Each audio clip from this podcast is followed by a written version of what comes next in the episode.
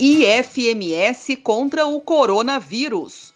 Dúvidas? Acesse www.ifms.edu.br barra coronavírus. Meu nome é Taline, eu sou psicóloga do IFMS e gostaria de conversar com vocês, servidores e estudantes, sobre as situações que estamos vivendo. É importante nós termos clareza sobre o que nós estamos vivenciando, porque se por um lado nós, seres humanos, estamos aptos e habituados a viver no movimento, nas mudanças, por outro lado, essa não é uma situação corriqueira. E isso porque a gente tem pelo menos três elementos que compõem essa situação que são bem incomuns. Primeiro que é um vírus, um vírus novo, né, que por, até por isso vem dominando os noticiários. Segundo que o isolamento vem sendo adotado como uma forma de resguardar a saúde, tanto individual como de forma coletiva. E o home office, que é um, uma forma de trabalho realizado da residência, né, no caso dos servidores do IFMS, e essa instituição, o IFMS, vem adotando é, a terminologia trabalho remoto. É a mesma coisa, né? Embora esses três elementos estejam interligados, porque são causa e consequência, né? e se interrelacionam, eles também podem ser considerados independentemente entre si, de forma independente interferir, gerando ansiedade nas pessoas, né? então, como fatores ansiogênicos. Quanto ao vírus, tem sido uma enxurrada de notícias com os mais diversos enfoques, né? É, verídicas ou não, essas notícias. É importante que as pessoas observem se essa enxurrada de notícias está sendo um fator que gera ansiedade. Caso se perceba que está sendo prejudicial, eu recomendo pelo menos três medidas. A primeira é que se reduz o tempo de exposição às notícias.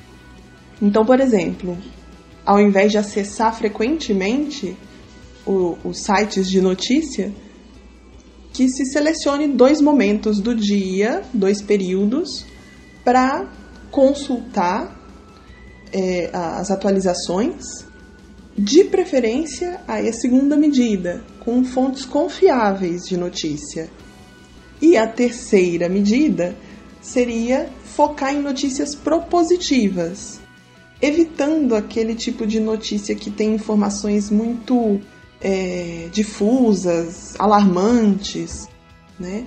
E dando predileção àquelas que informam práticas e atitudes que são já comprovadas para enfrentamento ao vírus.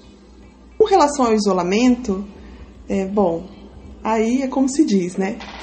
Dá pano para manga porque as teorias, tanto filosóficas como psicológicas, demonstram os desafios do homem moderno em ficar bem consigo mesmo, sozinho. Ou mesmo, se a gente for pensar, com um contato reduzido com pessoas. Então, está é, tá mais próximo de um pequeno grupo de pessoas, sem a possibilidade de realizar atividades externas.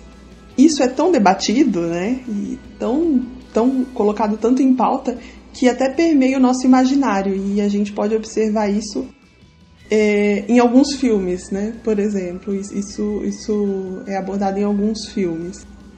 Bom, se você não se sente à vontade para ficar sozinho ou com seus familiares, sem a, a oferta de atividades que possibilitem consumir experiências, né? E lembrando que não necessariamente quando a gente consome experiências a gente está de fato com as pessoas né, que estão ao nosso lado.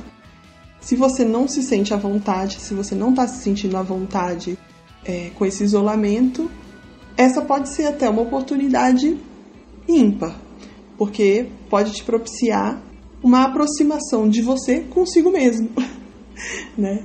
Ou com essas pessoas que convivem com você de forma mais próxima. Então, minha sugestão é que você, se possível, explore essas convivências Em relação ao trabalho remoto, é o excesso de cobrança para mostrar produtividade ou o excesso de cobrança para conseguir desenvolver as atribuições como de costume podem ser danosos.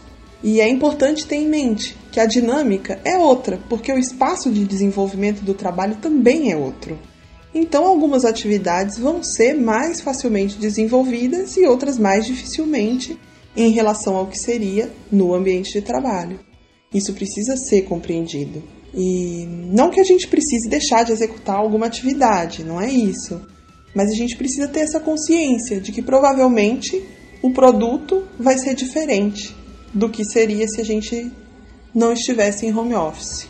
Eu sugiro aproveitar para focar em atividades criativas.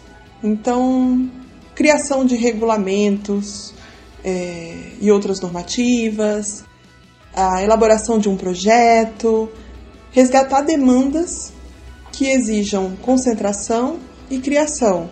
E que no cotidiano, com o telefone tocando, demandas surgindo, é, urgências aparecendo, né, são demandas que são mais dificilmente concretizadas.